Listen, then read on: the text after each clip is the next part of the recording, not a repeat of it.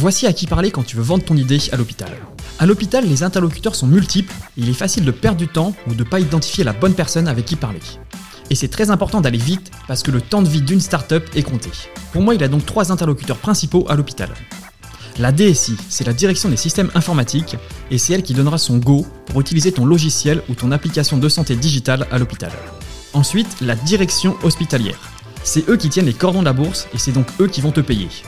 Et enfin, les professionnels de santé, j'aurais même pu les citer en premier parce que ce sont eux qui sont en contact avec les patients et qui sauront si ta solution est utile.